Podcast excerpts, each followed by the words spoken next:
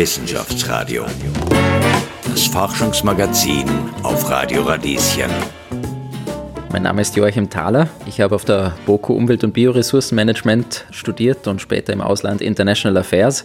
Arbeite hier an der Kompetenzstelle für Klimaneutralität am Zentrum für globalen Wandel und Nachhaltigkeit. Und Joachim Thaler von der BOKU arbeitet an einem Programm, einer Excel-Liste genau genommen. Diese Excel-Liste zeigt Unis, wie viele Schadstoffe sie in die Atmosphäre blasen. Fachhochschulen und Universitäten sind zwar keine Erdölraffinerien, den Klimawandel heizen sie aber trotzdem an. Sie lassen zum Beispiel Hörsäle ins Grüne betonieren, müssen ihre Gebäude heizen oder kühlen und ihre Wissenschaftlerinnen und Wissenschaftler fliegen zu Konferenzen ans andere Ende der Welt. All das erzeugt natürlich direkte und indirekte Emissionen.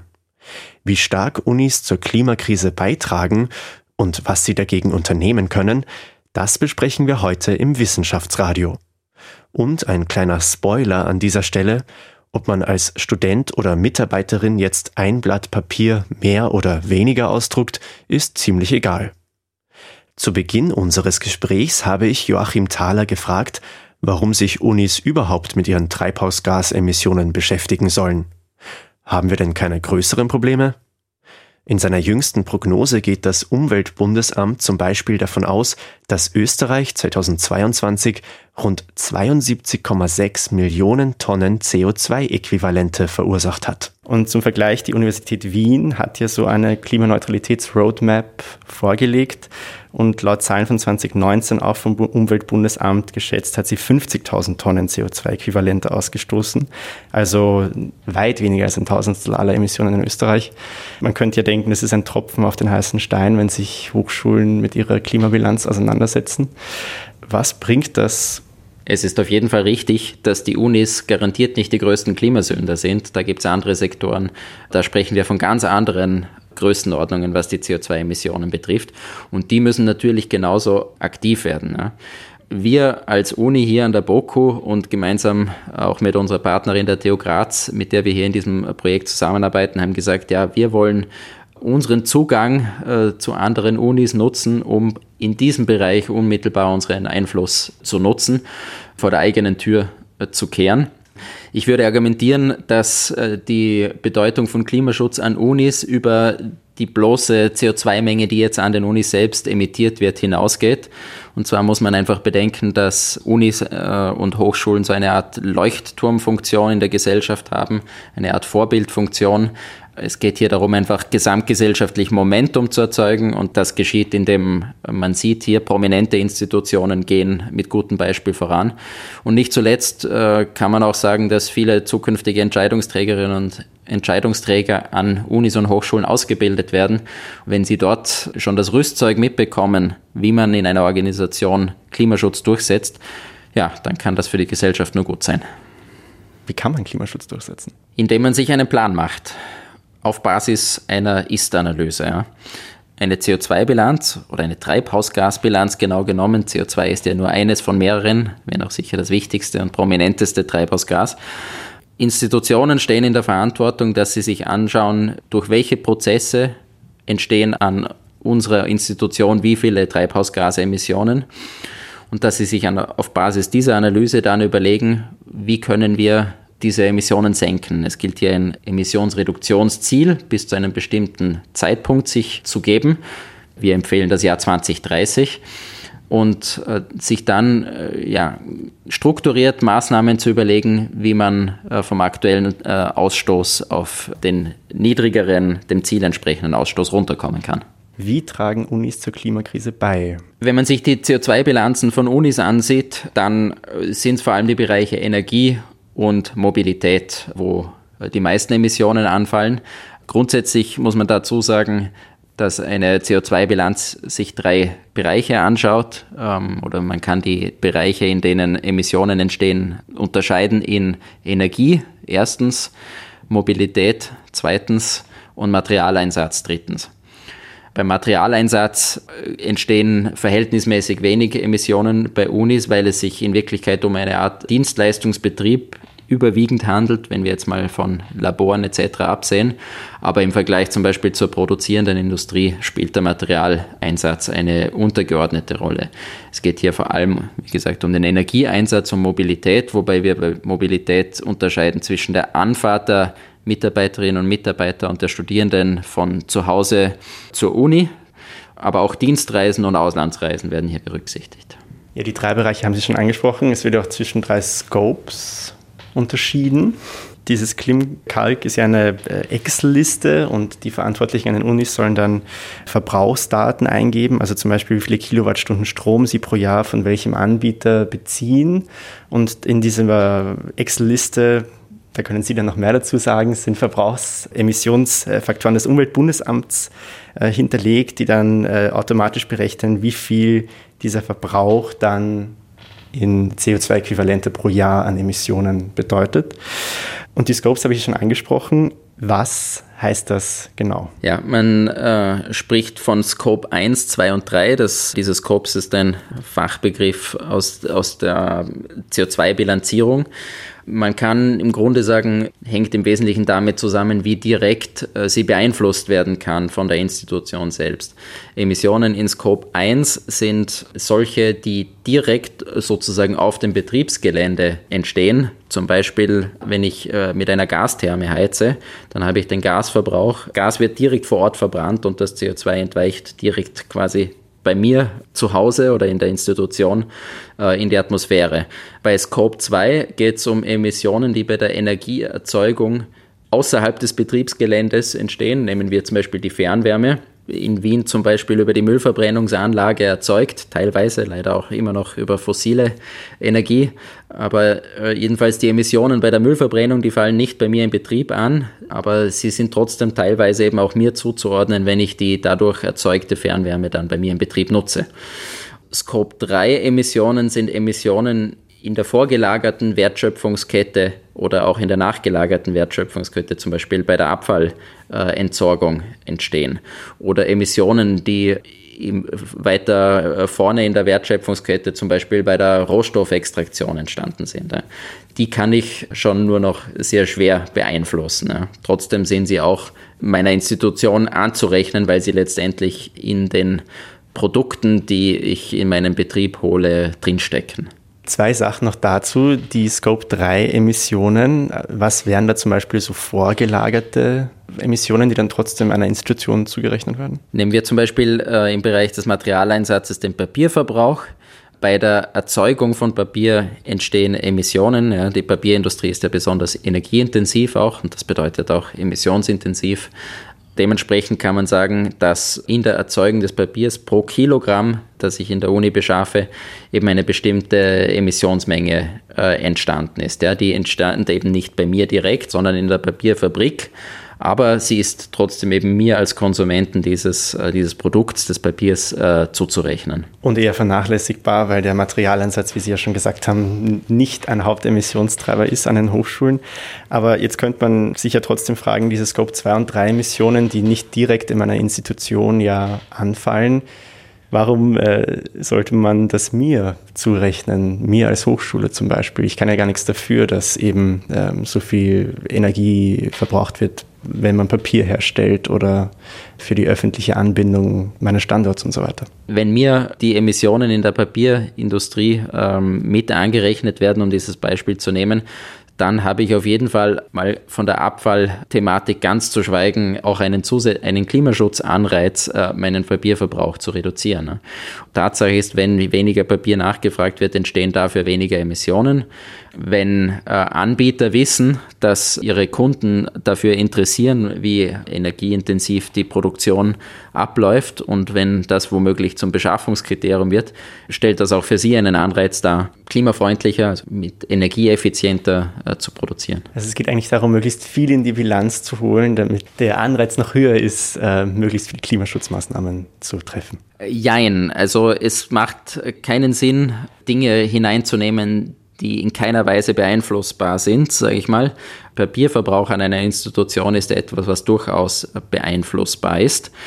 Es gibt grundsätzlich Regeln für die CO2-Bilanzierung, wenn auch nicht unbedingt gesetzlich vorgeschrieben, aber es gibt zum Beispiel Standards wie das Greenhouse Gas Protocol, das ist der bekannteste und am weitesten verbreitete Standard für die CO2-Bilanzierung, der hier bestimmte Regeln und Vorgaben macht wo die Bilanzgrenzen zu ziehen sind, also welche Dinge noch berücksichtigt werden müssen und welche nicht.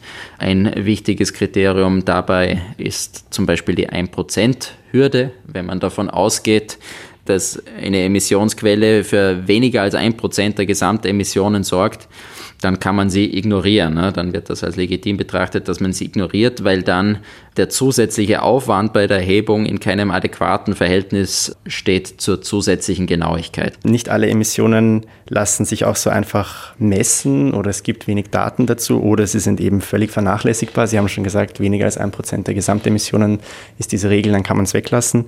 Wenn es jetzt 17 dieser Emissionsfaktoren gäbe, die weniger als ein Prozent aller Emissionen verursachen jeweils und man das dann zusammenrechnet, wäre das ja schon wieder ein relativ großer Kuchen. Wie genau oder vollständig ist es dieses Klimkalk-Tool zum Beispiel bei einer Standardhochschule, würden Sie sagen? Wir würden sagen, genau genug. Ja. Vielleicht mit einzelnen Ausnahmen. Insbesondere muss man hier zum Beispiel den Neubau und die Sanierung von Gebäuden nennen, die wir im Tool bisher nicht erfasst hatten obwohl hier natürlich gewaltige Materialmengen in den Bau eines neuen Unigebäudes hineingehen. Das hatte, als wir das Tool vor ein paar Jahren konzipiert haben, verschiedene Gründe, warum wir uns dafür entschieden hatten, das auszublenden. Ähm, inzwischen sind wir aber äh, überzeugt davon, dass das in Zukunft auch berücksichtigt werden muss. Wir sind eben daher auch gerade dabei, das Tool zu überarbeiten und das in Zukunft auch mit zu berücksichtigen. Und zwar äh, konkret in der Kategorie Materialeinsatz, äh, die ich vorher bereits erwähnt habe die dadurch äh, in Relation zu den anderen beiden Bereichen Energie und Mobilität sicher an Bedeutung gewinnen wird, wenn wir hier auf einmal praktisch die Emissionen des Stahls, der in äh, neuen Gebäuden verbaut wird, berücksichtigen müssen. Das ist noch nicht final, aber es wird wahrscheinlich in die Richtung gehen, dass wir uns die relevantesten im Bau eingesetzten Materialien, jene, die besonders emissionsintensiv in der Produktion sind, anschauen und dass die dann auch zu erfassen sein werden. Noch bis 2025 läuft die dritte Projektphase von Klimkalk. Die Forscher von TU Graz und der BOKU wollen das Berechnungsmodell genauer machen. Das Projekt wird von einer Arbeitsgruppe der Allianz Nachhaltige Universitäten betreut. Diese Allianz wurde 2012 von BOKU und Universität Graz gegründet. Inzwischen sind 19 Unis dabei. Das Bündnis hat eine Liste an möglichen Klimaschutzmaßnahmen vorgelegt und verpflichtet seine Mitglieder dazu, Klimaschutzpläne zu schreiben. Das Ziel, möglichst bis 2030 klimaneutral zu sein. Wobei sie ja realistisch oder mit derzeitigem Wissensstand nur 80 Prozent ihrer Emissionen einsparen können und den Rest sollen sie dann durch Klimaschutzprojekte kompensieren. Aber da stellt sich natürlich die Frage, also 80 Prozent lassen sich einsparen, dieses letzte Fünftel langfristig lässt sich nicht vermeiden. Warum nicht? Und was fällt darunter? Also man muss hier betonen, dass es hier um den Zeithorizont 2030 geht. Wir haben gesagt, es wäre gut, bis 2030 tatsächlich 80 Prozent der Emissionen innerhalb eines Kalenderjahrs zu reduzieren. Zugegeben, das ist ambitioniert, aber wir denken, es könnte machbar sein. Was wir gleichzeitig dazu sagen ist, Weniger als zwei Drittel Reduktion sollten es auf keinen Fall sein. Zwei Drittel Reduktionsziele sind zum Beispiel auch das Ziel, das sich äh, die TU Graz oder die BOKU äh, selbst gesetzt haben, bis zum Jahr 2030. Äh, jetzt ist so, es gibt eine Initiative, die nennt sich Science-Based Targets Initiative, die beschäftigt sich mit der Frage, welche Emissionsreduktionsziele sich Institutionen, Firmen, Organisationen geben sollten, wenn sie einen adäquaten Beitrag zur Erreichung der Ziele des Pariser Klimaschutzabkommens leisten wollen. Hier wird vorgegeben, dass man Net Zero, also netto Null Emissionen erreicht, indem man die Emissionen um 90 Prozent reduziert und dann die verbleibenden 10 Prozent kompensiert. Wir haben für Unis hier im Rahmen der Allianz das Ziel vorgegeben, eben bis 2030 zwei Drittel bis 80 Prozent zu reduzieren. Die Differenz auf die 90 Prozent, die sind aber dann in den Jahren darauf zu leisten. Und im Jahr 2040 sollte man dann bei minus 90 Prozent angekommen sein. Das ist etwas, was jetzt so in der, im Leitfaden an und für sich noch nicht festgehalten ist. Der Leitfaden beschränkt sich auf den äh, Horizont für 2030, aber grundsätzlich lässt sich auch aus den Vorgaben der Science-Based Targets Initiative ablesen, dass das das Ziel ist, zu dem wir hinkommen müssen. Ja, das heißt, selbst 2040 bleiben noch 10 Prozent. Das sollten wir auch dazu sagen. Äh, diese 100 Prozent stammen aus den 2010er Jahren, 2019 zum Beispiel. Da weg versucht man dann 50, 60, 80, 90 Prozent zu reduzieren. Aber sozusagen auch 2040 bleiben ja noch 10 Prozent übrig, die man dann kompensieren müsste. 2030 mindestens 20 Prozent. Was ist das? Also das hat jetzt nicht speziell mit den Unis zu tun, sondern mit unserer gesamten Gesellschaft. Es ist äh, schwer vorstellbar, dass in den Wertschöpfungsketten keinerlei Emissionen mehr entstehen werden. Ganz loswerden wird man die fossilen vielleicht äh, nicht, beziehungsweise andere Emissionsquellen. Es sind ja nicht nur fossile Energieträger, die zu Emissionen führen, sondern auch zum Beispiel Landnutzung, Entwaldung oder etc. kann dazu führen. Komplexe Frage, aber Tatsache ist praktisch, dass man einfach in Zukunft und auch jetzt schon Aktivitäten setzen muss, die aktiv CO2 aus der Atmosphäre entnehmen. Da ist sich die Wissenschaft einig, dass man die Klimaziele nicht erreichen wird können, wenn man nicht auch dazu übergeht, Emissionen, die bereits in die Atmosphäre entlassen wurden, sozusagen auch wieder rauszuholen und zu binden. Zum Beispiel durch Aufforstung etc. Das ist dann die Rede von bilanzieller Klimaneutralität, die ja dann darauf beruht, 2030, dass man eben noch 20 Prozent der restlichen Emissionen kompensiert. Ist es dann nicht eigentlich bisschen eine Mogelpackung, weil ja trotzdem, diese Emissionen werden ja dann trotzdem weiterhin verursacht und verstärken weiterhin den Klimawandel, oder? Also Eine drastische Reduktion der Emissionen ist möglich. Minus 90 Prozent bis 2040, das sollten und können wir schaffen, müssen wir schaffen. Aber ich sage mal, in den, in den Jahren danach äh, gut möglich, dass wir auch noch uns den 100 Prozent noch weiter annähern. Ja. Aber trotzdem, je mehr man schon eingespart hat, je mehr man Emissionen schon reduziert hat, desto schwieriger wird es noch zusätzliche Einsparungen äh, vorzunehmen oder auch teurer. Daher, wie gesagt, wird man um eine Entnahme aus der Atmosphäre schlicht und ergreifend nicht herumkommen. Klar ist, die Reduktion der eigenen Emissionen muss immer Priorität haben vor der Kompensation sozusagen immer zuerst vor der eigenen Tür kehren, bevor man dann praktisch eben solche Ersatzmaßnahmen trifft, die auch notwendig sind, die aber wie gesagt in der Priorität zweckgereiht sind. Um noch zu den Maßnahmen zu kommen, in diesem Leitfaden steht unter anderem, dass äh, Unis in Zukunft auf Strom mit dem österreichischen Umweltzeichen UZ46 setzen sollten, weil sich damit bis zu 90 Prozent der Emissionen, die durch Strom entstehen, einsparen lassen, weil das garantiert Strom aus äh, erneuerbaren Quellen ist. Aber die Unis sind ja dann trotzdem weiterhin ans österreichische Stromnetz angebunden, wo ja weiterhin Strom aus Erdgas eingespeist wird, teilweise auch Atomstrom. Was bringt das? Naja, beim Strom ist natürlich immer so, dass unabhängig vom Anbieter physikalisch betrachtet der Strom, der aus der Steckdose kommt, der gleich ist. Die zentrale Frage und die Frage, die wirklich einen Unterschied macht, ist, wer bekommt das Geld, das ich bei der Begleichung meiner Stromrechnung zahle? Und hier macht es natürlich einen Unterschied, welchen Anbieter ich wähle. Ob das ein Anbieter ist, der damit dann Kernkraftwerke betreibt oder einer, der in den Ausbau von Windkraftwerken und Co. investiert. Hier sollte ein klares Signal gesetzt werden, dass man erneuerbaren Strom haben möchte und alle Anbieter, die in dessen Ausbau investieren oder in die erneuerbare Stromproduktion investieren, sollen auch durch neue und zusätzliche Kunden belohnt werden.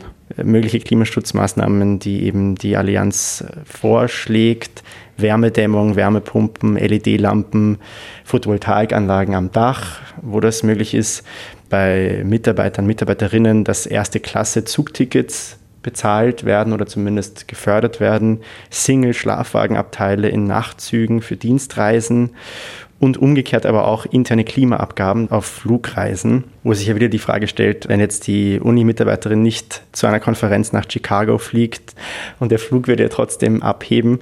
Aber das heißt, da geht es dann auch darum, Nachfrage nach klimafreundlicheren Produkten zu erzeugen. Ja, es ist klar, dass hier kein Weg daran vorbeiführt, Flüge wo immer möglich zu vermeiden, ne? weil die Geschwindigkeit, mit der die Emissionen im Flugverkehr gesenkt werden, eine viel zu geringe ist im Vergleich zu dem, wie schnell wir die Emissionen in unserer Gesellschaft senken müssen. Okay, das ist auch ein bisschen verknüpft mit der nächsten Frage, nämlich der, wie viel Spielraum Unis überhaupt haben, um Maßnahmen einzuführen. Also die Uni Wien zum Beispiel, wie erwähnt, die größte Hochschule dieses Landes, 80.000 Studierende, rund 10.000 Mitarbeiter, Mitarbeiterinnen, die schreibt in ihrer Roadmap, dass über die Hälfte der Gebäudefläche nur angemietet ist.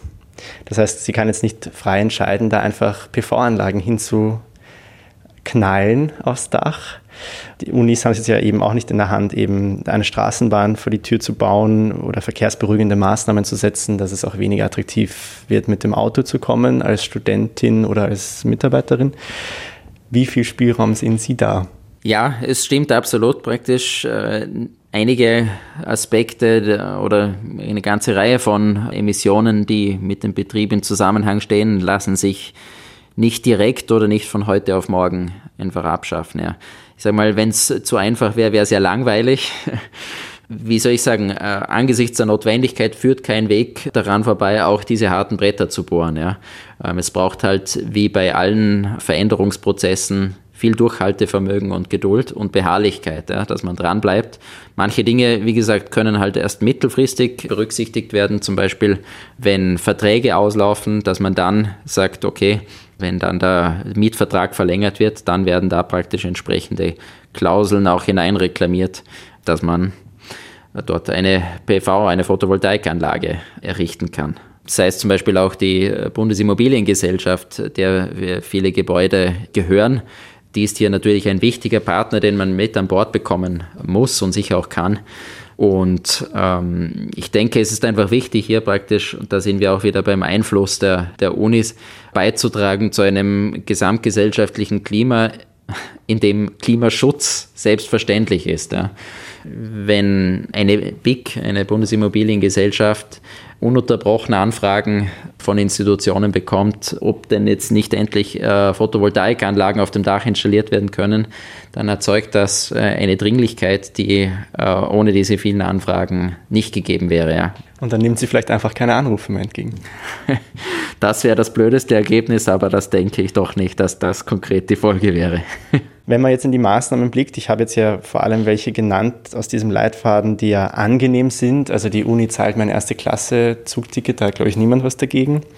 Aber eben teilweise arbeitet dieses äh, Maßnahmenpaket da auch mit dem Prinzip Peitsche, also eben keine Parkplätze mehr für Verbrenner zumindest in der Uni-Umgebung oder sonst höhere Parkgebühren, eben eine Klimaabgabe wo man ja riskiert, sich sehr unbeliebt zu machen als Rektorat, als Arbeitgeber, als Studienplatzanbieter. Inwiefern glauben Sie denn, dass dieses Klima inzwischen sich so gedreht hat, dass sich das umsetzen lässt, dieses sozusagen gesellschaftliche Klima für Klimaschutz, auch wenn es den Leuten wehtut? Ja, ich würde sagen, es geht immer mehr, weil einfach das Bewusstsein immer größer wird, dass wir was tun müssen. Nicht zuletzt auch deswegen, weil der Klimawandel inzwischen auch in unserem Alltag, Stichwort Hitzewellen, immer stärker spürbar wird. Gleichzeitig äh, darf man sich auch keine Illusionen machen, man wird nie alle überzeugen können und es wird immer auch gewisse Widerstände gegen Veränderungen, gegen äh, notwendige Veränderungen geben. Es ist natürlich wichtig, dass man, dass man Veränderungsprozesse partizipativ gestaltet, dass man allen Betroffenen die Möglichkeit einräumt, Stellung zu nehmen, vielleicht auch Protest einzulegen. Aber es wird nicht gehen, dass man jeden Einspruch dann auch tatsächlich berücksichtigen kann. Manche Unverbesserlichen werden vielleicht einfach auf ihre Privilegien nie verzichten wollen, äh, egal wie sehr man das gesamtgesellschaftlich argumentieren kann. Ja, und dann werden halt auch teilweise Entscheidungen getroffen werden müssen, die für Einzelne unangenehm sind. Aber ich denke, man muss hier auch praktisch äh, immer die Relationen betrachten. Ich denke, jetzt gerade in einer Stadt wie Wien, äh, mit einem hervorragenden Angebot an öffentlichen Verkehrsmitteln, ist das äh, den Menschen gut zumutbar, mit den öffentlichen Verkehrsmitteln zu kommen.